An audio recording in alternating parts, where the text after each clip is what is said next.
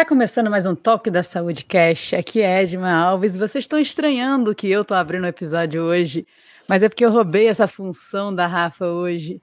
E, Rafa, essa palavra função, eu acho que a gente vai falar bastante dela hoje, não vamos não? Tá bom, você já começou, olha só, você vai ter que voltar para o seu posto, porque você nem esperou falar que aqui é Rafa Brandão. Ah, é verdade. Aqui é Edma Alves. E aqui é Rafa Brandão. E eu roubei essa função dela hoje. Vocês viram que no próximo episódio já certo. vai voltar para ela, exatamente. e a chance única. Lembrando que no meio desse episódio teremos novidade. Então, se você está ouvindo hoje, no dia 4 do 10, a novidade vai ser a estreia. Então, ouça o episódio até o final, que a gente vai trazer uma coisa muito legal que vai ajudar na sua prática e, obviamente, no seu pessoal. Fica ligado. Mas por que a gente quis trazer essa palavra função hoje para jogo, Rafa? Edma, eu acho que é uma das palavras que mais se fala há uns 10 anos. Funcional, funcional. É recomendação de médicos, de fisioterapeutas. Você precisa procurar um funcional, não faz musculação, procura um funcional. E ao contrário também, também. Não faz funcional, tem que fazer Isso, musculação. Exatamente. Então é assunto muito falado, só que quando a gente questiona pessoas, profissionais da saúde e também pessoas que não são da área, o que é funcional tem diversas respostas e muitas das vezes as pessoas nem sabem o que é isso, confundem. Então a gente trouxe um cara que vive o funcional, pode ser não o treinamento funcional, mas a palavra funcional está presente nas práticas dele. A gente está com o Léo Morata para ajudar a gente e vai se apresentar agora, do jeito que ele quiser. Porque eu não sei nem se ele faz funcional, mas eu falei que ele faz. É, é agora, Agora gente, ele vai ter que arrumar alguma função no treino dele, ele vai ter que arrumar. então, gente, eu não faço funcional, tá? É, Bom, brincadeira. Seja bem-vindo, viu? Primeiramente, muito obrigado pelo convite. É um prazer imenso estar aqui com vocês. Bom, como já falaram, eu sou o Léo Morata, eu sou ex-atleta de futebol profissional uh, e foi daí que partiu a minha, minha história nessa caminhada na educação física, sempre a minha paixão por, por esporte, por movimento e tudo mais. E hoje eu sou gestor do estúdio Morata Estúdio, que fica aqui na Vila Mariana, em São Paulo. Sou gestor e proprietário aqui. Tá, estamos na rua Pelotas, aqui na Vila Mariana, em São Paulo. E é, hoje eu me considero um estudante, um apaixonado por movimento, um eterno aprendiz. A gente caminhou muito por essa busca. Hoje eu sou aluno online do Ido Portal, que é uma das minhas grandes fontes de inspiração. Que acho que quem ouviu já o podcast de vocês, ou com a Ju, ou com o Vicente, já falaram um pouquinho do, do que é isso.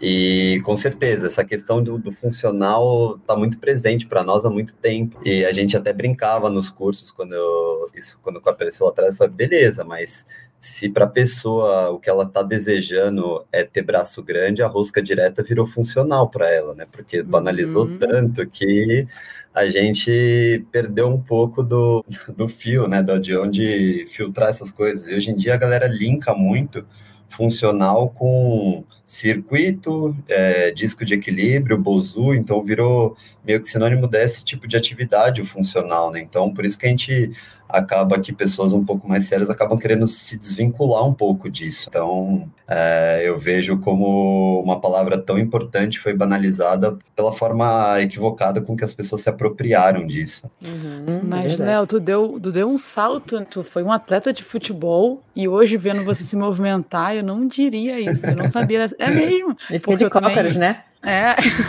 a gente tem isso em comum. Eu fiz educação física por causa de futebol também. E, mas o movimento mais generalista, mais diversificado, entrou na sua vida já no futebol ou veio depois com a educação física? Conta um pouco essa entrada desse, desse, descoberta de movimento. A transição, assim. né? É... É, as pessoas às vezes falam, ah, mas é você nasceu com isso. Você fala, não, eu sou jogador de futebol. Você já olhou um jogador de futebol alongando, vendo a flexibilidade? tipo, não é, não, não, nunca fui assim. Mas foi uma, é muito louco, porque as coisas foram, é, quando a gente olha de trás para frente, é uma coisa interessante da gente olhar como as coisas foram acontecendo, né? Mas eu saí do futebol, comecei a trabalhar com personal E eu trazia muito da minha bagagem do futebol para as minhas aulas, assim, a coisa da preparação. Então eu mesclava um pouco do que eu tinha. E na minha época de treinamento, quando eu jogava, a gente ainda era muito da cadeira extensora, da mesa flexora. Nem sei se mudou muito, mas é, a gente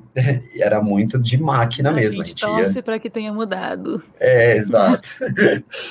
mas é, e aí eu trazia algumas outras coisas para do, do, que eu tinha tido de experiência na minha vida de, de atleta. Só que aquilo me faltava. Eu comecei a me enfiar em tudo quanto foi cursos, workshops, e eu fui. É, perguntava para o pessoal que já era mais antigo na área que, que tende a. Cara, pô, o Core 360 é o que há de mais avançado agora. O Luciano trouxe as coisas dos Estados Unidos. Pô, vou lá fazer curso, fiz curso de LPO. Eles trouxeram o treinador americano da seleção olímpica dos Estados Unidos de LPO. Fui lá fazer e tal. E foi num desses cursos que eu encontrei com um cara que tinha sido goleiro do Corinthians na minha época. ele me falou, pô, Léo, você precisa conhecer o Querobel, cara, que o Querobel, com uma ferramenta, você consegue fazer um treino inteiro. Então, parti pro... Encontrei com Arte da Força, encontrei o Thiago Passos, tal fui fazer e me apaixonei pela ferramenta porque ela já brilhou meu olho no sentido de eu enxergava máquinas que segmentavam o corpo, como se nós fôssemos uh, uma, uma vaca no açougue dividindo boi, e uma ferramenta que realmente integrou o corpo todo, tinha força rápida, eh, força lenta, brincava com inúmeras possibilidades e o corpo de maneira integrada, ele falando como uma unidade, não como um corpo fracionado aquilo já me brilhou o olho absurdo, assim. Falei, meu, já isso é muito diferente. Aí eu mergulhei naquilo. E junto dessa época em que eu estava mergulhando nisso, o Thiago trouxe o Santi, lá dos Estados Unidos. Para quem não conhece, é um cara fantástico também, Santiago McCarthy. Ele começou a trazer para mim a questão, para mim não, né, para os cursos dele, a questão do treinar descalço, a importância do pé. Quando você toca, ele tem uma frase que ele ama falar que quando você toca o pé no chão, tudo se transforma. Então, tudo começa a partir dali. Então, ele trouxe essa visão para nós da importância do pé, do corpo se movendo tridimensionalmente, que ele é um, ele é uma pessoa, ele é um estudioso do Gary Gray, então ele ele mergulhou muito nisso e ele trouxe a questão do, do olhar tridimensional para o corpo como um todo, a juntar olhar para osso e não só para músculo, porque a gente tinha muita questão de olhar só para questão muscular. Então, aquilo foi abrindo minha cabeça. Então eu fui pulando assim, apareceu e eu fui, apareceu, fui, porque eu sempre fui uma pessoa muito uh, zero apego ao que eu já sei. Eu quero saber muito mais do que eu não sei. Então eu vou eu vou me enfiando, eu vou me enfiando, e se aquilo faz sentido para mim, não sei, minha esposa costuma dizer que por eu ser ariano eu sou assim, então eu sou intenso, eu sou. E eu já, pô, quando eu. Foi aí que o Santiago me abriu essa questão do movimento no curso dele, eu lembro que ele colocou a gente para ficar de cócoras, e a gente falou do cócoras um pouquinho. Pô, eu fiquei 30 segundos e meu, minha canela meu tibial fritava, eu falei, meu Deus do céu, o que, que é isso? Eu já eu conseguia ficar, mas o negócio que ele, ele começou a falar e como se fosse algo tão natural, ele falando, ficando naquela posição, eu falei, meu, eu não, não sei o que está acontecendo aqui, eu preciso entender por que, que meu corpo não tem mais acesso a esse tipo de, de demanda. E ali começou a sementinha a ser plantada. E foi indo até que a. Uh, eu conheci o Ido, o Ido em coisas online, comecei a minha pesquisa por conta própria e foi onde eu vi. Eu, eu, imaginava que pelo Querobel, que é uma ferramenta que usa muito o quadril, eu imaginava que o meu quadril era extremamente solto, tinha uma mobilidade maravilhosa com o meu quadril. E quando eu comecei a explorar outras coisas e outras possibilidades e me desafiar, eu vi que não. Falei, cara, se o quadril que eu achava que eu tinha um domínio tão grande não era assim, é, imagina o, esse mundo né? todo que vem. Meu, foi um divisor de águas. E, e se eu mostrar para vocês depois, eu encaminhei alguns vídeos do que era há dois anos e meio atrás minha parada de mão, minha pancake, ou qualquer outro tipo de drill que hoje a galera me vê fazendo, ah, com certeza aí dá para ver que eu vim do futebol e que. aí não nega as origens, né? Exatamente. Mas o Léo, a gente brincou aqui, tomara que tenha mudado sobre o futebol, mas só lembrando que a gente tem um episódio sobre isso, né, Rafa, com o Lucas Freitas, e, e já mudou bastante. Assim, tem muito profissional bom hoje em dia no futebol. É óbvio que é uma brincadeira, mas já mudou bastante. Só queria deixar ressaltado isso aqui. É, ah, sem dúvida. Eu tenho, eu tenho amigos meus que ainda jogam. Eu tenho um grande amigo meu que desde a infância tá lá na Holanda. A gente jogou junto na Holanda e ele segue lá até hoje. Ele me ele fala, ele, ele me traz tudo o que eles vêm fazendo hoje, com certeza. Eles evoluíram muito. É, ainda mais na Holanda, né? Tem uns caras muito bons, pelo menos na seleção de vôlei da Holanda, que tem, tem o nosso viés, né? De... É, usa a diversão, a Rafa gosta. é, bem legal. Na Holanda tem recurso, então facilita um pouco. Não, e Rafa, é impressionante. Eu fui para a Holanda jogar, só um parênteses na história. É, quando eu cheguei lá, o preparador físico já falava: ó, esqueçam exercícios que vocês não têm o pé no chão, larguem essas máquinas, precisamos de exercício com o pé com contato. Então, cara, o meu preparador físico eu tinha, na época, 18 para 19 anos. Isso já vamos fazer já vai fazer um bom tempo aí. E eu falava, aí eu e o Eric, esse amigo meu, a gente fugia assim um pouquinho, falava, não, beleza, agora que ele não tá olhando, vamos ali pra cadeira extensora, meu, não é possível que esses caras estão inventando isso no Brasil. Vou perder massa fazia... muscular, é. é. E hoje eu vejo e falo, olha, que o cara já queria plantar uma coisa boa e eu tava lá insistindo no que eu aprendi aqui. É bem isso, graças a Deus evoluímos, né? Total. Mas, Léo, falando de funcional, vamos voltar lá no começo, quando você deu as explicações, falando o que, que o funcional representa para a maioria das pessoas. Mas para você, dentro da visão do seu negócio, de todas essas práticas, e provavelmente mudou muito a sua cabeça, o que, que hoje é ser funcional? É, hoje, para mim, é, quando eu enxergo essa palavra, é apresentar todas as, todo o potencial humano. A gente conseguisse explorar todo o potencial humano potencial que nós fomos desenvolvidos para ter, né? Então, se a gente olhar todos os padrões que o ser humano ah, evoluiu desenvolvendo para ter e sobrevivemos através deles, é, para mim, ser funcional seria termos acesso a esses inúmeros padrões: andar, correr, agachar, lançar, saltar, brincar.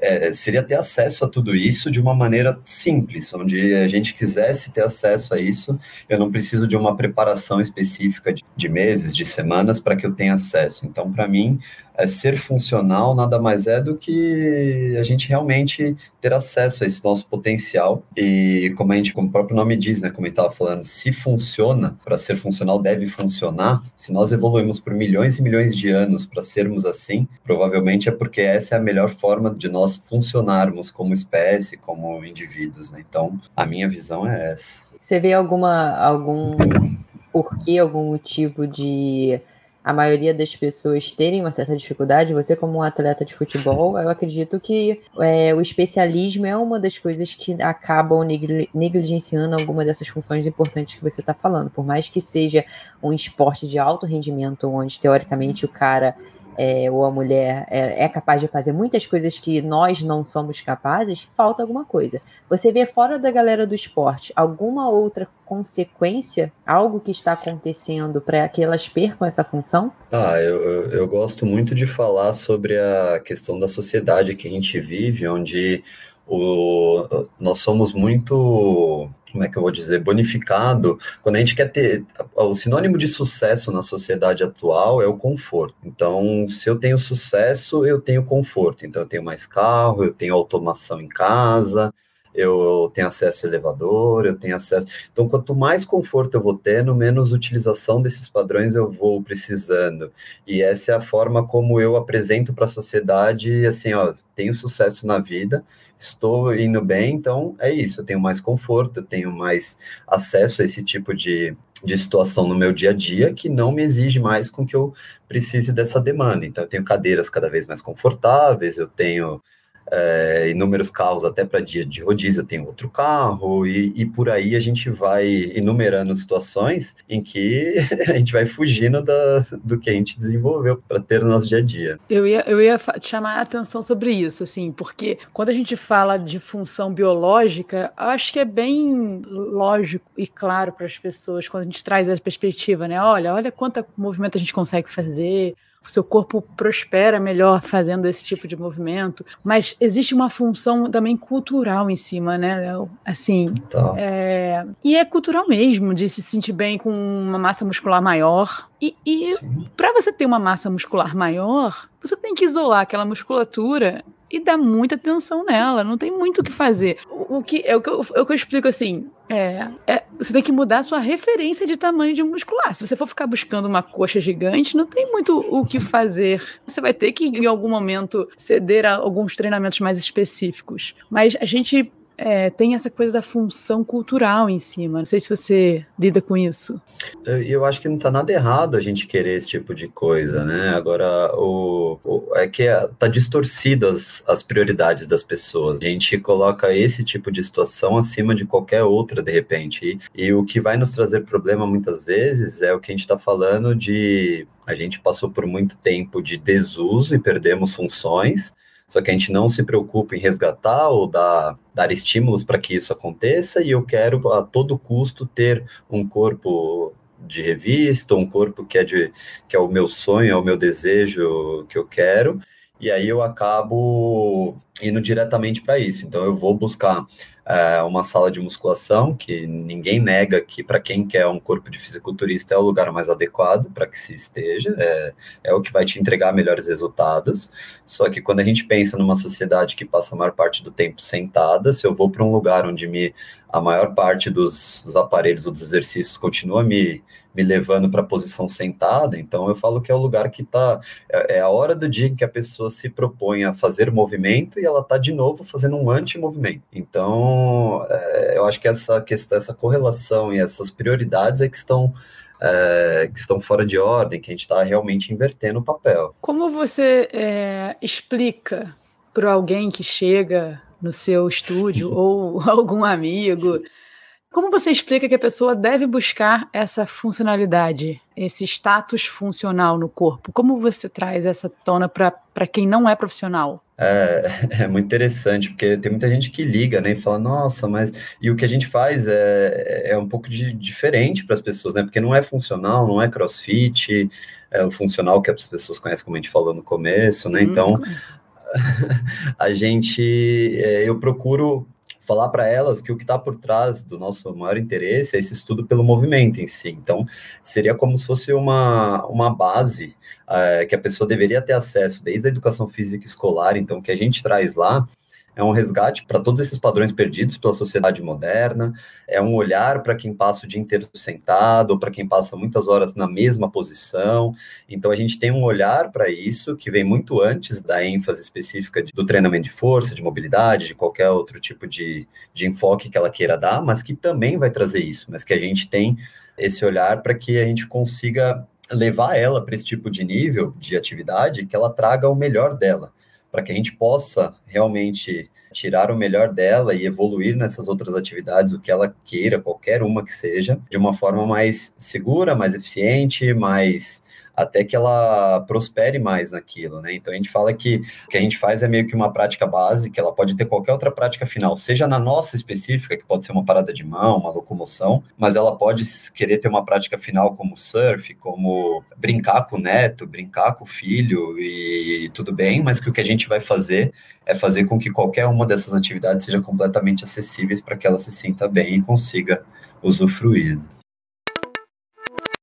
É, hoje a gente sabe a importância e prega muitos profissionais, eu sei que o Ido é um deles, você como estudante dele pode falar muito melhor do que eu, mas a integração do da corpo e da mente. Uma das formas é a consciência no que você está fazendo, outra forma de se integrar corpo e mente é dar desafios cognitivos. Como é que você faz isso na prática? Como é que é composta uma sessão de treinamento para uma pessoa que tem que recuperar, que tem o objetivo de recuperar as funções? Você pode contar um pouquinho para gente? As sessões, a, galera que vê um pouco dos vídeos nossos, né, imagina que a gente passa o tempo inteiro como animais e rolando no chão e tipo não é não é só disso que vive a nossa prática. A gente é, na nossa prática a gente tem momentos em que a gente vai agachar, que a gente vai puxar, que a gente vai empurrar, que a gente vai fazer treinos de força realmente, que força é base para tudo. Então, inclusive no nosso treino de mobilidade, a gente fala que não existe mobilidade sem força. Então, a gente tem muita coisa de, de série, repetição, tempo de tensão, descanso. Isso,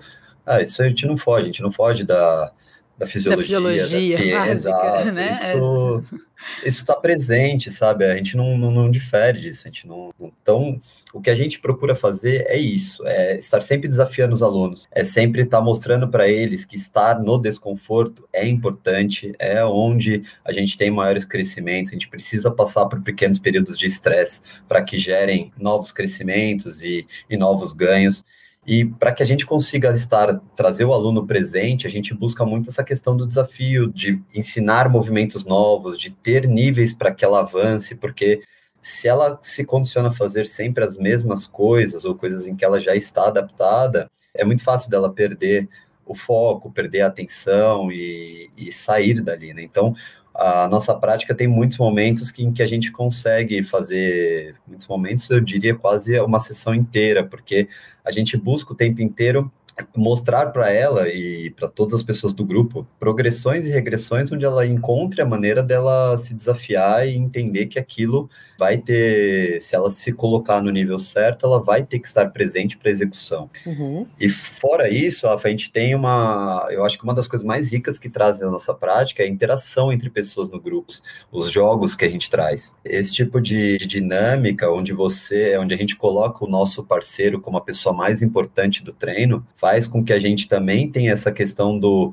do olhar para o outro, da questão social, do quanto eu tenho que desafiar o meu, o meu parceiro e, e, fazer com que o treino dele renda. Então, tem uma série de coisas que remetem ao, ao que a gente deveria fazer no nosso dia a dia, a gente busca educar desde o treino. Então, eu acho que são diversas dinâmicas que ajudam esse processo que o Ido traz e, e fez a gente clarear a mente para que fugisse também só do série e repetição. É, não é à toa que o quanto não conheço muitas pessoas que são adeptas a esse treino, tá?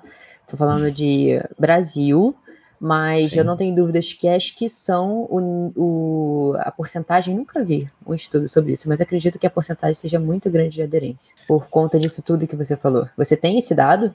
Dos seus alunos?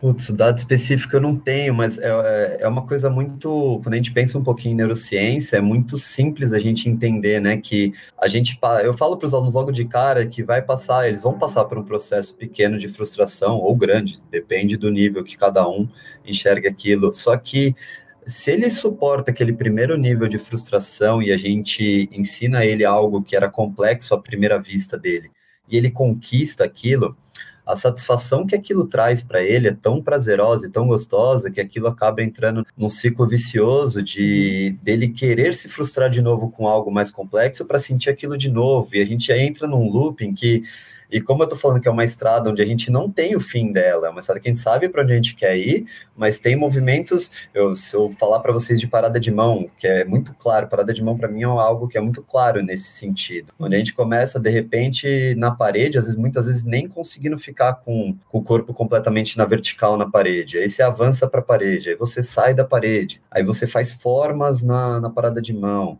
e aí você busca ficar numa mão, aí numa mão você faz forma. Então é, é, são tantas coisas que a gente pode avançar dentro de uma disciplina que estou falando para vocês. Então, é uma estrada tão sem fim que quando a gente acaba fazendo com que o aluno fisgue ele nessa questão dele sentir o, o, todo o potencial de onde ele pode ir e o quão prazeroso é você ir desbravando esse mundo todo, é muito fácil da gente, é, o aluno aderir ao que a gente está propondo. Não, com certeza. Um dos aspectos fundamentais para gerar aderência, como a gente já falou aqui no, no Toque da Saúde sobre isso, sobre aderência, é a alta eficácia, né? Ele se sentir capaz de realizar algo que não tem muito a ver, não tem nada a ver com você ser competitivo ou não. Você se sentir capaz Sim. de fazer aquilo, ainda mais quando você achava que, que não era, nossa, isso gera no sistema de recompensa algo maravilhoso. E com certeza adere muito mais. Uma pausa nesse episódio para trazer uma novidade a todos os profissionais do movimento. Rafa criou um e-book incrível sobre aderência à atividade física. Como todos vocês sabem, conhecem ela, ela estuda esse assunto há muitos anos e compilou tudo que ela sabe num e-book que será lançado hoje. Conta é pra isso. gente.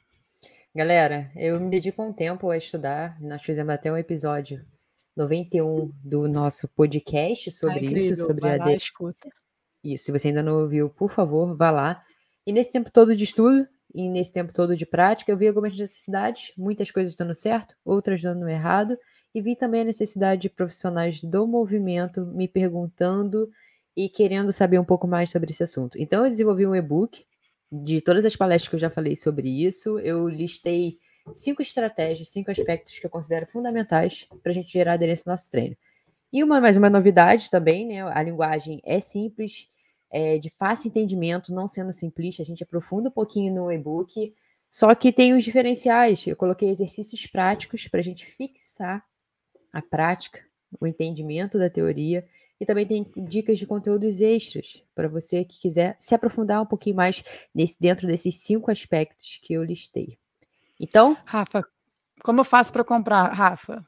É só entrar no link da minha bio, arroba Rafa Brandão com PH, e o link vai estar lá direcionado para você entrar na plataforma Eduz.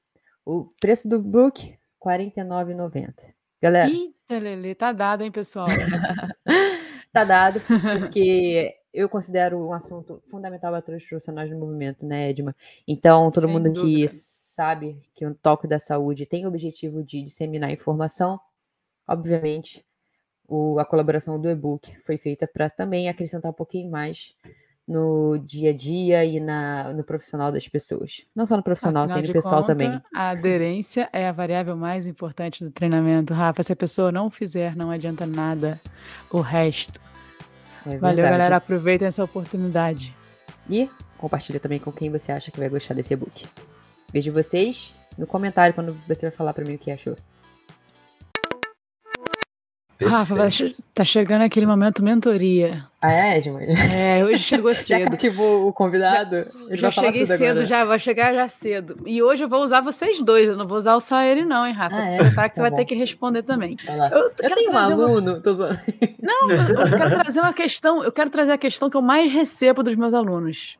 Tá? E, como, bom, quem me conhece sabe, eu tenho alunos muito antigos, desde o tempo que eu era da cadeira extensora e da mesa flexora. Então, eu tive que usar argumentos para tirar eles de lá. Quando eu aprendi isso tudo, esse caminho aí também, né, Léo? E, e um dos, ar, dos argumentos, muitos que eu uso, é para as atividades da vida, para funções que você adquiriu, né, ao longo, ancestralmente falando.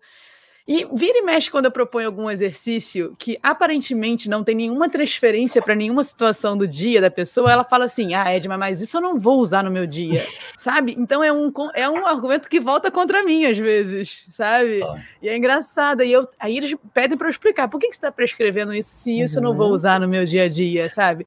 Então, eu, é momento mentaria quando mentaria. vem esse tipo que de. Mentaria. Mentoria, falei. Ah, tá. Desculpa. É, mentaria, mas também é um, um momento de é, é a junção de mentoria com gritaria. Ah, tá. É o um momento mentaria. É, tá. quando, quando, vem esse tipo de argumento para vocês, mas isso eu não uso mais no meu dia a dia. E o Léo já falou o quanto pobre de movimento é o nosso dia a dia hoje, né? Então, na verdade, o dia a dia não serviria de referência, não deveria ser o referencial da pessoa, mas acaba sendo. Quando vem esse tipo de questão, ah, mas isso eu não uso no meu dia a dia, por que está me prescrevendo isso?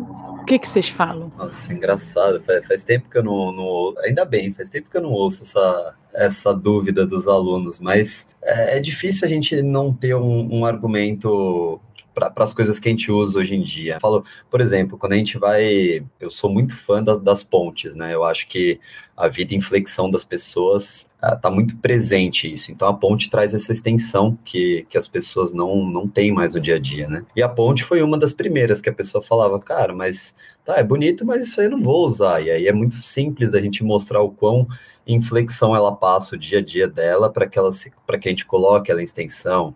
A parada de mão mesmo, né? Uma coisa que as pessoas falam, meu, eu não vou sair daí por aí plantando bananeira na rua, tipo. E aí eu falo, a gente, tanto a parada de mão quanto as braqueações, eu falo, nós, a, nós evoluímos nos braqueando muito, né? E hoje em dia a gente não, não faz mais nada acima da cabeça. Muitas vezes nem uh, o que a gente faz mais acima da cabeça é lavar o o cabelo que nem tão acima da cabeça a gente põe os braços. Então, a parada de mão faz com que a gente consiga colocar um pouquinho de peso sobre os braços, elevar. Então, essas foram as dúvidas mais frequentes que eu tinha. Sempre tinha alguma, alguma resposta onde a gente pode mostrar para ela que o dia a dia fez com que a gente não use mais nada daquilo e é um tipo de estímulo que a gente está buscando para que, porque nem de nem e não só, né? A gente vive em, em, completo caos, né? a gente não tem controle quase que nenhum do nosso dia a dia do que vai acontecer.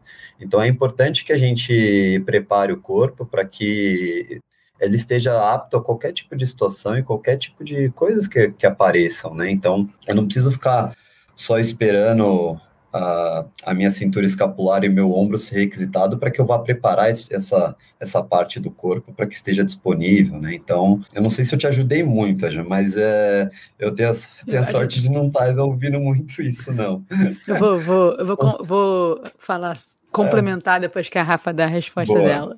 Olha, eu também nunca ouvi, Edma. Nossa, gente, minhas alunas, olha, alunas que estão me ouvindo, hum. vocês estão muito perguntadeiras, hein? Só eu escuto então, isso. Então, eu acho que é uma coisa boa isso, sabe? Porque não sei se é de propósito, eu acredito que seja por eu te conhecer, mas você está fazendo elas pensarem. Você está fazendo elas estarem presentes no treino delas e se questionarem de por que, que elas estão fazendo aquilo. Não só, só no treino, né, delas... Rafa? Fora também, né? Porque se elas estão se perguntando no dia a dia o que, que a Edma poderia passar ali, uhum. muito legal. Elas estão tentando buscar links no dia a dia delas, né? Além, do, além do, daquele momento que ela está com você. Então, é, a gente sabe que para aprendizado motor, a atenção é fundamental. Só dela já estar com atenção naquilo ali e te questionar, isso já mostra outra coisa. Ela quer realmente aprender, sabe? Não é no sentido de tipo, ah, por que você está me passando isso? Eu acredito que não. É no sentido de, cara, eu quero aprender. Me educa, tá? É, tem alguma coisa aí que eu não sei que você pode me ensinar e eu quero realmente saber isso. Então, assim, eu acho que esse é o maior ganho, Edma. Eu não, ah, nunca fui legal. questionada com relação a isso, né? Mas se eu fosse questionada, eu acho que eu falaria isso que eu tô falando para você, que realmente a gente já deu um check na consciência, que é algo que eu quero que ela tenha. É algo que eu quero que ela realmente se questione, pergunte, olhe para o dia a dia dela, para a gente entender uma falta ou uma necessidade também. E eu, eu acho que eu iria também pela linha do Léo, sabe? Falando da importância da construção de movimentos. Por mais que ela ache que não faça sentido ali, no fundo faz. No fundo faz, porque você trabalha capacidades físicas que podem ser usadas em outros momentos. Você trabalha movimentos, muitas das vezes você cria soluções para problemas que você acha que você nunca seria capaz de resolver, sabe? Então, acho que nesse caso, o movimento nunca é demais. Nesse caso. Legal, eu trouxe de propósito assim, né, essa pergunta, porque uma das confusões também que por muito tempo aconteceu com esse termo funcional foi que a gente só deveria treinar movimentos da vida diária, que o treinamento funcional seria uma imitação de atividades que você faz na vida diária e tal. Hum. E eu acho que isso é uma cilada muito grande profissional cair nisso, sabe? Porque como eu falei, a gente o referencial hoje ele é muito pobre. Se a gente for assim, a gente vai ficar com muito pouca liberdade de movimento. Então, sempre que eu respondo essa pergunta, eu respondo porque o seu dia é muito pobre. A gente precisa explorar movimentos que você não faz. Justamente o treinar aqui é o treinar o que você não faz, é, te, é não deixar você perder essas capacidades. E outra coisa que eu sempre respondo também é que é muito pobre você analisar só um movimento. É muito injusto você querer dar um motivo, valorizar demais um exercício uhum. dentro de um programa se for, for pensar num programa, que minhas alunas, em média, entre 12 e 16 movimentos em cada programa, uhum. analisar somente um é muito injusto, ainda mais numa programação grande, de seis meses, de 12 meses, que você vai explorar muito mais coisa. Então, eu sempre vou por esses dois caminhos, né? Assim, não, uhum. não tem o seu dia a dia como referencial, você tem, você pode mais, seu corpo tem muito mais liberdade de movimentos, e não nunca fica assim, ah, porque esse movimento, porque esse, ele, uhum. ele, ele tá ali porque ele faz parte de um todo, assim, se ele tá ali é porque ele, de alguma maneira, ele se completa com os outros movimentos e faz algum sentido, então... Ah, e você pode falar para ela também, então me fala aí por que, que a abdução, cadeira abdutora, tu faz o que pro dia a dia? Ah, não, não, não, entra nessa, Rafaela, você está muito polêmica, Rafaela, não entra... Não, tô brincando. Não, não, não entra nessa. Léo, você recebe pessoas hoje já com uma consciência assim de não só buscar o físico, mas de procurar atividade física por uma questão social e um, bipsico, vamos dizer assim, mental? É, então, depois que eu comecei a praticar muito da, da questão da cultura do movimento, estar inserido nesse propósito, a galera que já conhece um pouco ou já está pesquisando e tem interesse, procura um pouco com, essa, com esse discurso. Às vezes é, tá muito no discurso ainda, porque ela leu, porque ela viu, porque ela estudou vídeo, mas ainda quando ela está na prática, a gente percebe que o que ela quer é um, é um skill, é um, é um movimento específico, ela ainda não está tão. Uh, tá, é muito difícil de pessoas que realmente têm o discurso e a prática com esse propósito. Quem passa, é, porque meu estúdio fica com uma placa na rua mesmo, né? Então as pessoas que passam na rua, elas às vezes vem perguntar como que funciona, como que é, essas pessoas já é muito mais difícil, a gente já, essas pessoas vêm muito com a questão física completamente aflorada quem realmente procura pela cultura do movimento tem já um discurso nesse sentido. Tem pessoas que vêm realmente com esse propósito, mas falo que é a minoria ainda, ainda é a minoria. Mas é muito legal ver depois que a gente consegue educar e fidelizar o aluno como isso vai vai amadurecendo, como isso vai, vai mudando nas pessoas. Porque, inclusive, a gente fala que no começo da prática, a questão física ela vai ficar muito em segundo plano mesmo, porque a gente precisa com que ela crie uma, uma outra consciência, uma outra maneira de enxergar o que a gente faz, e que no começo vai ser muito mais quebra de paradigma do que propriamente os ganhos físicos. Olha, explica um pouquinho aí pra gente sobre a cultura do movimento. É o que, que, seria isso? É um método? É, sei lá, o que a Organização Mundial de Saúde está fazendo? Deveria é estar campanha, fazendo? É uma, é uma hashtag. Campanha, é um arraste para cima. Arrasta para cima. É, isso foi o, o Ido que criou esse, esse nome, né? Que para ele está muito forte essas duas palavras, né? Cultura e movimento. Então, ele e realmente a galera que tem esse propósito acabou aderindo a esse nome e, e é isso. É, a nossa, nossa ideia, como eu falo nossa, como se eu tivesse inserida na, no, no, na criação, né? Mas o que é, eu imagino, o que eu vejo. É, o que eu vejo hoje, por exemplo, quando eu, hoje que eu estou muito próximo do Vicente, a gente tem muito contato com o pessoal do Dead or Monster, lá em Recife, e a gente cresce como comunidade mesmo, sabe? É uma coisa onde a gente, a gente fala, é muito difícil da gente combater grandes indústrias, mas a gente plantando a sementinha nos nossos lugares, todo mundo crescendo e como, como uma comunidade querer crescer essa cultura, e essa cultura é realmente é, expandir essa questão do olhar para o movimento. A gente o Idô teve a brilhante ideia de, de mergulhar a fundo no que linkava a ginástica, a dança, arte marcial e todas as. E o que linka tudo é o movimento. E o movimento o movimento está presente no nosso dia a dia em tudo. Então, quando a gente quer plantar essa semente nas, nas pessoas, onde as pessoas consigam colocar mais movimento no seu dia a dia, consigam olhar para isso, então por falar o que é, eu acho que é, não sei se ele é a filosofia dele, mas é como a comunidade que olha para isso e enxerga o nome do, de, do todo. É a gente passar cultura através do movimento para as pessoas. Uhum. E você é, é, tem um, um, pensamento positivo quanto à mudança, porque hoje nós temos números muito agravantes de pessoas que não praticam atividade física. E também temos a tecnologia cada vez mais avançando e provocando conforto, fora, não estou nem falando da questão social, como você disse. Você acha que é possível, seja com a cultura do movimento, seja com a educação das pessoas, é, que trabalham para isso, a gente mudar esse cenário e botar mais movimento na vida das pessoas? Você tem um pensamento positivo em relação a isso? Ah, em larga escala eu já tive muito mais. Eu costumo brincar com o Gil, que é muito fã de vocês também aqui no estúdio ele é muito romântico, porque ele acabou de sair da faculdade, tudo. Ele tem, uh, ele, ele, ele, tem essa ideia de mudar o mundo através do que a gente faz, tudo. E eu fico falando com ele, falo, cara, eu já fui muito assim quando, quando comecei e tudo. E o que a gente vai vendo ao longo do, do passar do tempo é completamente o oposto, né? Que a gente...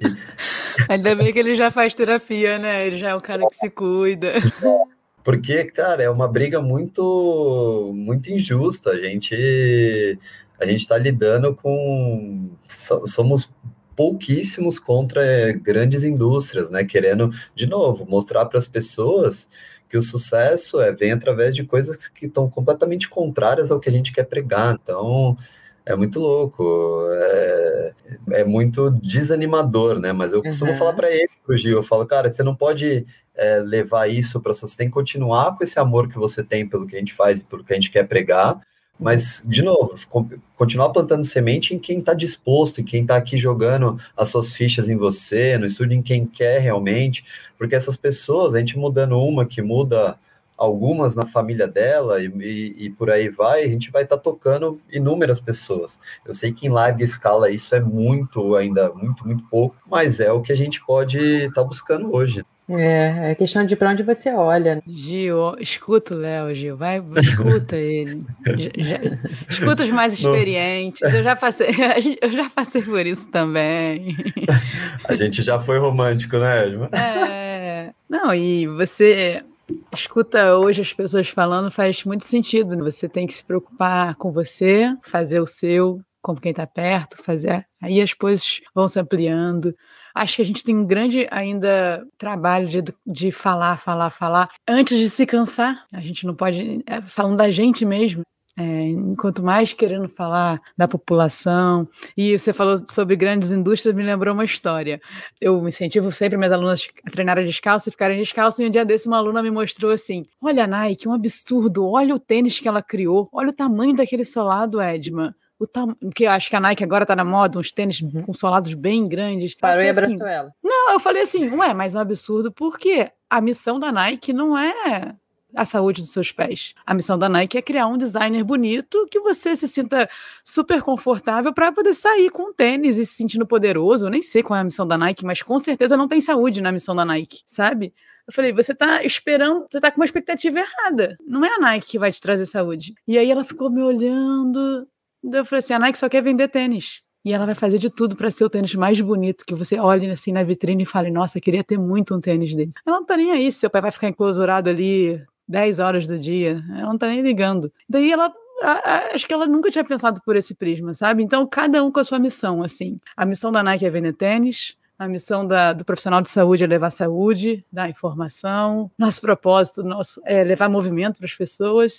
E é. quanto mais consciente disso você for, você não vai cair nas pegadinhas, sabe? Eu acho. Assim, ah, mas é muito legal isso. Eu não tinha parado para pensar, ah, até realmente olhar para isso como uma missão. Você é, nunca parei para pensar nisso. É muito legal isso que você falou, Edma, porque é, é, realmente isso. E quando a gente vai olhar, eles é, tinham um menino que treinava aqui no estúdio que participava lá da Nike várias coisas de criação e tal. E aí eles tinham uma linha free lá, sei lá qual, é, qual que era, que era Sim, mais minimalista. Que é boa, é, é bem boa. Então, só que parece que a última que lançaram já não é tão mais minimalista. Eu não sei, eu sou totalmente ah, por sei. fora, mas. Eu todo é, tempo é, que era não é só... É, então parece que o último já não é mais. E ele falou, então, não é porque não vende. Então, o que eles precisam colocar coisas que vendam. Então, parece que era muito bom e eles já caminharam pro, até essa linha para uma coisa, e é o que você falou, eles estão interessados é no, no número final de venda. E, e aquilo, né, Edma? Eu falo, o, o seu pé vai ser forte dentro de um tênis ruim ou descalço. O importante é que se você quiser usar um tênis maravilhoso, que custe dois mil reais, usa, não tem problema nenhum, mas faça o seu trabalho de estar descalço um bom tempo, treinar descalço, fortalecer o seu pé, dar estímulos para ele. Então, acho que é, é isso, é, uhum. e, tá, e, tá, tudo certo. Não, é verdade. É. Edma tocou, você tocou também num ponto, Edma, quanto à importância dos profissionais em educar. Eu acho que tem essa importância sim, só que eu acho que mais, vem junto de uma outra coisa que eu acho que falta muito na nossa área, tá? Na, não só na nossa, na área da saúde, que é dar soluções de problemas. A gente está muito mais preocupado em problematizar as coisas, sabe? E falar o que a Solana falou é um absurdo eles fazerem isso. Tá, então o que, que eu faço? Acho que o, o que o Léo falou retrata muito bem isso. O seu pé vai ser forte ou fraco dentro do tênis ou descalço, ou vice-versa, sabe? É, então, acho que assim como a tecnologia está aí para facilitar e botar as pessoas no conforto, nós, como profissionais de movimento, sabemos que o conforto é ruim para a pessoa, a gente tem que facilitar também, só que para ter mais movimento, entende? Eu, eu acho que isso é um, cara, é fundamental e que a gente está fazendo muito pouco. A gente está falando para as pessoas que elas têm que entrar na sala de musculação e fazer musculação, que é isso aí que vai resolver. Não adianta você botar um tênis ou descalço e caminhar, não, cara. Tu tem que sentar na cadeira e tem que fazer força, sabe? Só que ela pode fazer força em outros momentos da vida dela. Ela pode botar mais, mais, mais movimento na rotina dela. Então, acho que falta isso. A gente começar a parar de impor e realmente educar, dando soluções e mostrando para elas que tem outro jeito, sabe? Sim, sim, só me chamou a atenção a trans... Eu acho que ela esperava é, uma grande marca rola uma transferência, sabe? Essa é, grande marca vai olhar para minha né? saúde. Né? É, sabe? Uhum. Essa, essa, essa, potência vai olhar para minha saúde. Não vai, uhum. gente, não vai. Ela se você não olhar para, se você não olhar para sua saúde, não vai ninguém olhar para sua saúde. Só você que vai olhar para sua saúde. Não é a Nike, não é a Google, não é o Facebook, não é o Instagram, não é ninguém. É você que vai olhar para sua saúde. Então, o que me chamou a atenção é essa transferência do do achar que a marca tá preocupada com a saúde dela, sabe? Hum, verdade. E não tá. Tem um pouco tá. de, de, de, uma, de uma responsabilidade jogada em cima das outras pessoas, né? Também tem isso, né? Que não vamos entrar nesse assunto. Ah, se a gente entrar nisso, a gente vai ver o quanto que as pessoas transferem essa responsabilidade não só para as marcas, mas para o governo, para qualquer, qualquer tipo de pessoa, menos para ela própria, para fazer o que poderia ser feito. Né? É, é uma grande. Ô, Léo, e, e, sobre dever de casa? Vocês trabalham com. Vocês inspiram movimentos em dias offs, vamos dizer assim, momentos offs, afinal de contas? É uma hora de 23 horas, né? Às vezes. Como vocês. É, a gente, a gente, totalmente. É, a gente. Pra quem tá ouvindo pra gente o toque da saúde, que, que, que não é que seu aluno pode... ainda. É, o que, que pode fazer? O que, que pode fazer no dia a dia, no final de semana? A gente gosta até de falar que não existe dia off, porque a gente imagina que treinamento é só é coisas que geram enorme estresse para o corpo. A gente esquece que movimentar nem sempre é esse precisa ser esse estresse todo. Tem inúmeras coisas que a gente pode fazer, né? Então a gente fala muito para os alunos aqui, e são coisas que eu acho que podem. A gente acha que às vezes é batida, porque a gente já escutou muito entre o nosso convívio, mas no home office a galera, a gente estimula muito a galera a sentar um pouquinho no chão, a mudar as posições enquanto está sentado. A gente fala para a galera é, cultivar plantas em casa, que isso já ajuda você a ter que. E principalmente se as plantas forem no chão, porque as pessoas vão ter que abaixar, vão ter que pegar água, regar. Cuidar de animal de estimação já é uma baita forma da gente conseguir ter estímulo de movimento para passear, para limpar as coisas do, do nosso animal. Uh, isso são coisas extremamente simples, né? Mas a gente estimula numa primeira parte do nosso treino, que muitas vezes a gente chama de nutrição do corpo, que não é exercício, não são exercícios de mobilidade, não são exercícios que visam ganho de força, mas que visam realmente nutrir o corpo e preparar ele para o treino. E a gente mostra como que isso pode ser feito em qualquer tipo de situação, porque a gente usa muitas vezes um metro quadrado ou algumas vezes uma parede só. Então a gente fala, cara, isso é extremamente simples de você parar o que você está fazendo no trabalho e fazer um pouquinho desses movimentos que a gente usa. E aí tem muita coisinha de que a gente usa para movimentos mais da cintura escapular e de ombro, outros mais para quadril e tornozelos e pés. Então a gente tem algum tipo de situação, a gente fala das, do, do, ficar pendurado, quem tem acesso a algum tipo de barra, o quanto a gravidade faz o trabalho para nós e já, já faz um trabalho muito bem feito, se a gente conseguir um pouquinho ao longo do dia. Então tem inúmeras formas da gente ir acrescentando movimento, sim, a gente bate nisso nos alunos Bastante. Legal. Você sabe que você, enquanto você estava falando, me veio uma história na cabeça dessa importância que você falou de colocar objetos, uh, as plantas no chão para te obrigar a baixar. Cara, isso pode ser uma coisa assim muito boba e muito óbvia, mas é, semana passada eu estava dando aula para uma aluna para mim, minha que é idosa já, e ela falando da rotina dela, comentando, e ela falou uma coisa que me deixou assim assustada, mas eu fiquei meio bolada porque eu falei assim, como eu nunca pensei nisso, como eu nunca pensei em abordar isso, porque muitas pessoas devem fazer. Ela disse que ela estava com dificuldade de abaixar, porque ela teve algumas quedas onde o joelho não está muito bom, está inchado ainda, uhum. e obviamente com a idade ela não vinha fazendo muitas coisas, então perdeu, né? Sim. E aí ela falou que tem uma gaveta, a última gaveta da cômoda dela era onde ela mais usava, onde ela abria todos os dias. Só que tava ficando muito difícil para ela baixar. E o que, que ela fez? Botou essa gaveta para cima. Cara, quando eu, quando eu ouvi aquilo, eu falei assim: nossa, cara, quantas pessoas fazem isso? Sabe como, como a gente negligencia algumas coisas na hora de dar soluções? É, então, por que, que eu tô falando isso? Porque você tá falando algo que parece óbvio. Tipo, pô, mas será que a pessoa não, não abaixa para pegar as coisas do chão? Não, porque ela cria soluções para coisas que ela já não consegue fazer. E é um andador, é uma privada mais alta. E a gente vê, ela é uma idosa, mas eu fico imaginando, fico viajando, cara, o que, que como ela poderia ter evitado essas coisas, sabe? Se ela tivesse feito não muita coisa, mas se ela tivesse dado só movimento diariamente para o corpo dela. Então é muito importante, por mais que pareça óbvio o que você está falando, frisar isso demais na vida das pessoas. Perguntar se elas sentam no chão. Perguntar como é que é o home office dela, cara. Eu acho a importância do nosso trabalho por mais que pode parecer romântico, né, mas acho que a gente não tem que perder esse brilho nos olhos mesmo, não, quando você falou em ah, Rafa, eu tenho, escala. Eu tenho duas alunas que são psicólogas, já tem, uma tem 60 e poucos anos e a outra tem 59, e uma delas estava com crises fortíssimas de, da hérnia de disco dela, direto tendo crise, quadril também bem bloqueado, então ela para ela chegar no chão, sacrifício. E eu encontrei nas aulas dela paixão. Eu falo, eu não sou professor de dança, eu faço aula de dança já fazem dois anos, mas eu vi o quanto aquilo para ela era um momento onde ela consegue botar o corpo dela para se mover sem aquela, sem estar com medo, porque ela, ela vai para qualquer tipo de atividade com apreensão por causa das dores, sabe? É uma maneira de proteção dela. E a gente passa essa parte de nutrição que eu falei para vocês, para elas é quase sempre com coisas que remetem à dança. Ou vamos circular ombro, vamos mexer a mão, vamos. Eu vou colocando coisas abstratas e intuitivas, como se a gente estivesse quase que dançando, e vou no.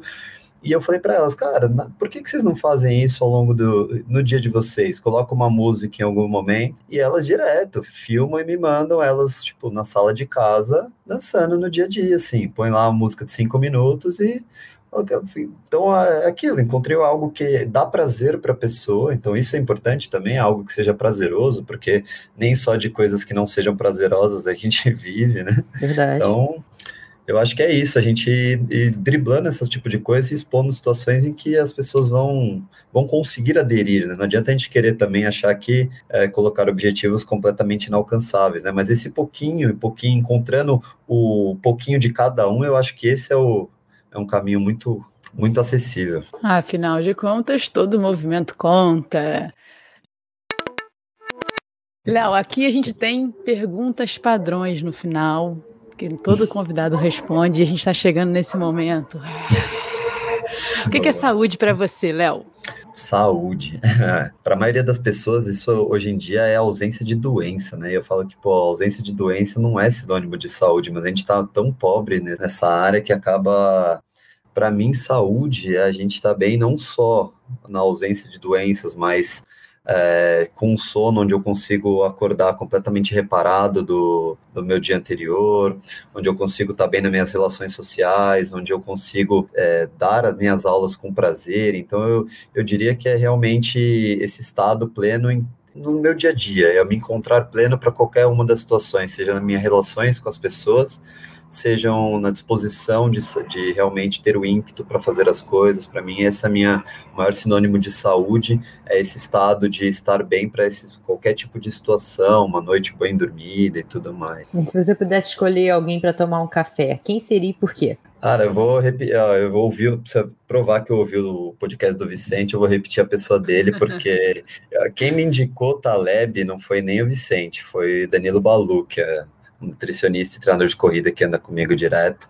E eu, depois que eu comecei a ler e, e aprofundar no tudo que ele fala, eu virei realmente um talebiano, né? Eu acho que é um cara muito à frente do tempo e que consegue linkar de inúmeras áreas parecem as mais dispersas, mas como um sistema complexo, ele consegue fazer links que são interessantíssimos. E, e no mundo especialista como a gente vive, são poucas pessoas que conseguem ter esse olhar. Então, é um cara que realmente seria assim um sonho poder tomar um café com ele. Eu fui inclusive numa, ele deu uma palestra no aqui para Jovem Pan, um pouquinho antes da pandemia, eu estive presente, mas uma palestra para inúmeras pessoas, né? mas seria um prazerzaço. Nossa. Aqui no Toque da Saúde, a gente está, é, hoje em dia, realizando desejos. Pode olhar para trás, que ele vai sair da porta, você vai poder realizar Imagina! ah, não, você não mandou seu endereço. Ih, agora que eu lembrei, você não já. mandou seu endereço, não tem problema. Boa. A gente te pediu, hein, Léo? Você não mandou seu endereço aí, perdeu a Caramba! Me fala onde ele e... tá que eu tô indo.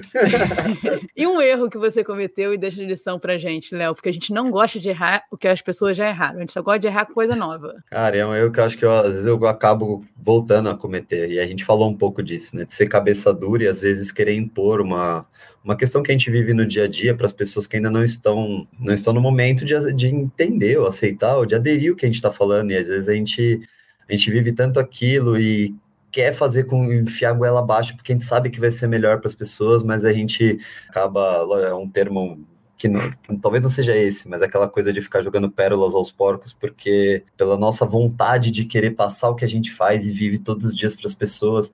Então, eu acho que existe um momento e o que eu ainda cometo e, e vivo me policiando para que isso não seja, cara, tem que ser de uma forma muito muito natural, porque se a gente chega muitas vezes dessa forma, as pessoas, é, inclusive, tomam um caminho oposto pela maneira com, com que eu estou querendo impor aquilo. Então, é uma narrativa ruim. Então, essa é uma, uma coisa que eu vivo me policiando e eu gostaria que não cometesse mais também. O famoso chegar de sola, né? Exato. Ariano, fosse... né? Ariano, Ariano é, é, é, é, acho que Acho que a gente faz um pouquinho disso, né? A gente precisa convidar alguém que entende de horóscopo para esse toque da saúde, Edmil, porque. Não, não vamos, não vamos. A gente está perdendo umas zoações, umas piadas que a gente pode fazer com Ah, é verdade. A gente precisa aprender então, por fora. Eu, eu, não sei se minha esposa entende disso, mas para zoar Ariano, ela é a primeira, porque eu não entendo nada também. Eu sei que eu só, eu só tomo quando, quando é isso. Falar, ah, lá, então, vamos lá, fazer um quadro, zoando lá. signos. É, exato. vamos, vamos fazer chamar. um quadro. A saúde dos signos. Vamos fazer, Rafa, hein? Léo, se você fosse um exercício, um esporte, um movimento, qual você seria e por quê? Olha que doido. É, eu poderia até, como vim do futebol, sou apaixonado ainda por futebol, né? mas eu... Qual é o seu time, Léo? Eu, engraçado, joguei a vida inteira no Corinthians, Edmar, mas sou palmeirense. Eita, eu joguei a vida inteira no Corinthians, joguei categoria de base, depois sete anos de futebol, sete, palmeirense. mas eu, com certeza, depois dessa, de tudo que eu pratico, estudo hoje, é, de novo eu vou falar da, da parada de mão. Eu acho que a parada de mão, ela é um retrato do nosso, da nossa vida, assim, sabe? É uma coisa bizarra. Te, quando você começa, eu acho que a, quando você vai na parada de mão até os níveis de parede, ainda se assimila muito a um exercício comum, porque não tem um nível, porque não está te trazendo a exigência do equilíbrio, do balance mesmo para a prática. Agora, quando você está na parada de mão mesmo, buscando ali, ela te dá sempre uma rasteira, sabe? No sentido de se você está querendo um equilíbrio, então é aquele equilíbrio que exige força, mas se você se coloca rígido demais, ela te derruba. Se você se coloca maleável demais, ela te derruba também. Então você tem que estar tá naquele meio termo do simpático e do parasimpático, que é como a gente lida melhor com a vida. É, a partir do momento que você acha que você dominou, ela vem e te mostra que não dominou nada, e você acha que você fez uma série muito boa de uns 30, quando você está buscando o primeiro minuto, 30, 40 segundos, você vai na outra achando, ah, agora ela te derruba antes de você entrar nela, então é aquela frustração, mas é um mix de, de te trazer aquela, aquele prazer da conquista, então é um eu, eu sou completamente apaixonado por toda a essência dela e me mostrar, eu, de novo, como eu sou extremamente competitivo, eu direto eu tinha que lidar com aquela minha frustração do tipo, eu quero, mas eu não consigo. Então, é, não é. Então, se é competitivo, você vai ter que lutar mais, porque não vai ser facilzinho, né? E a gente está muito acostumado no dia a dia com, ó, de novo, a vida moderna, né? A gente quer, consegue. Eu quero, eu abro o iPhone, eu tenho um iFood. Eu quero, eu abro ali, eu compro na Amazon, chega no dia seguinte. Eu quero, então eu quero, eu tenho, eu quero, eu tenho, eu quero, eu tenho. E a gente não evoluiu para ser dessa forma. Sempre teve que trabalhar duro como ser humano para ter as coisas. E a parada de mão é muito disso. E você não sabe se você vai ter, sabe? É uma coisa assim, você pode fazer tudo maravilhosamente bem, só que requer um balance, um equilíbrio e tudo o resto que você pode fazer o melhor treino do mundo das bases e chegar lá e não achar o equilíbrio. Então, é, eu, a parada de mão é uma coisa que me encanta e por isso que quando fala de um exercício, um movimento ou algo que seja, ela para mim é é um muito retrato do dia a dia, assim. Ah, legal, meu sonho. Sei não, não sei fazer não. ah, mas... Ah, eu vou te mandar meu vídeo de dois anos e meio atrás, você vai ver que é muito acessível. Você vai falar, nossa, era isso que você Igual tinha. criança, né? Era isso que eu tinha. aí. Só que foi um desejo meu. Eu falei, eu vou ter esse negócio aí. E eu coloquei na minha cabeça e só que não, é fácil, não, viu, A fluidez de, tipo assim, botei a mão no chão, a perninha assim, ó, devagarzinho subindo. Eu falei, que isso, gente? É. Isso é, é lindo. Obviamente, uhum. demoraria uns 3, 4 anos para conseguir esse nível. Não, não, Rafa, não faça de humilde. Se você se dedicar é, é. rapidinho, não vem, não vem com essa. O da parede Rafa é o maior. Vida é o maior talento dessa casa aqui de movimento. Não é da podcast, é só dessa casa aqui. Muito obrigada, Léo. Quem chegou até aqui, pessoal. Onde é que a gente encontra, Léo? Com chave de ouro a última resposta. E como a gente se encontra? Fisicamente e online. Bom, primeiro só agradecer, foi um prazer imenso falar um pouquinho. Eu já estava muito feliz de ter visto pessoas que que compactuam da mesma prática aqui sendo entrevistada por vocês e, se, e lógico, conhecendo o trabalho de vocês, que é uma área que nós estamos com, em completo acordo e compactuando com tudo que a gente propõe. Então, foi muito legal ver o Vicente, a Ju, e saber de toda essa troca que já existe, ver pessoas difundindo tudo que a gente faz. Eu estou aqui em São Paulo, então estou aqui na Vila Mariana, uh, na rua Pelotas, é muito próximo ao metrô Ana Rosa aqui de São Paulo, a um quilômetro do Parque do Ibirapuera. Então nós estamos do lado do parque, estamos aqui bem, é, é muito fácil acesso de metrô, é, a área é muito legal aqui de onde a gente está. Uh, a gente já foi comer aí perto, mas a gente não foi se movimentar. Mentira. Vamos tomar café em algum lugar aí perto do, bar, do parque. A gente está sempre em São Paulo. A próxima vez visitaremos seu estúdio, mas tu vai ter que abrir ah. sábado e domingo pra gente. É, eu, ontem eu estava lá dando aula e treinando, e, e hoje eu estava lá que o pessoal está instalando umas barras de braqueação novas. Dona é dona, né? colocaram né? hoje, é então, ó, tá, tá ficando. Chefe é chefe.